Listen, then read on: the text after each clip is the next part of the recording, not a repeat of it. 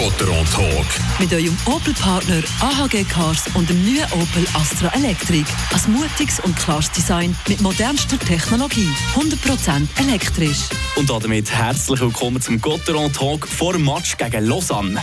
Ja, schönen guten Tag miteinander. Martin Spinde, für Fribourg-Gotteron geht es weiter mit dem zweiten Heimspiel vom Jahr. Nach dem 7 zu 1 Kantersieg gegen Kloten erwartet Gotteron jetzt Lausanne, eines der Top 4 Teams der Liga. Ja, definitiv ein anderes Kaliber. Momentane Situation in der Tabelle ist ganz klar.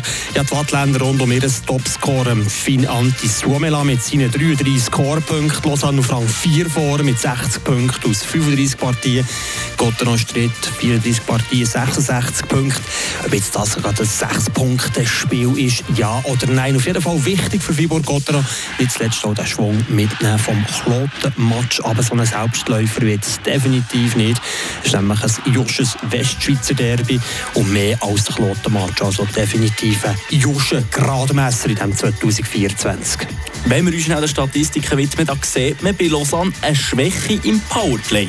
Ja, rein statistisch, aber als mit Vorsicht zu genießen. Fakt ist, Lausanne hat nach Zug das zweitschlechteste Powerplay der ganzen Liga mit nur 15% Erfolgsquote. Freiburg ist Top 3 mit 22%.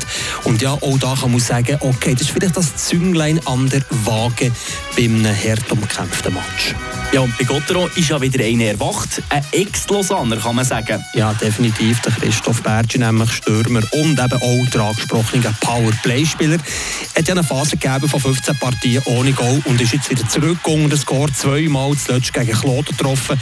Total bei 25 Scorepunkten, genau 34 Partien, 12 Goal.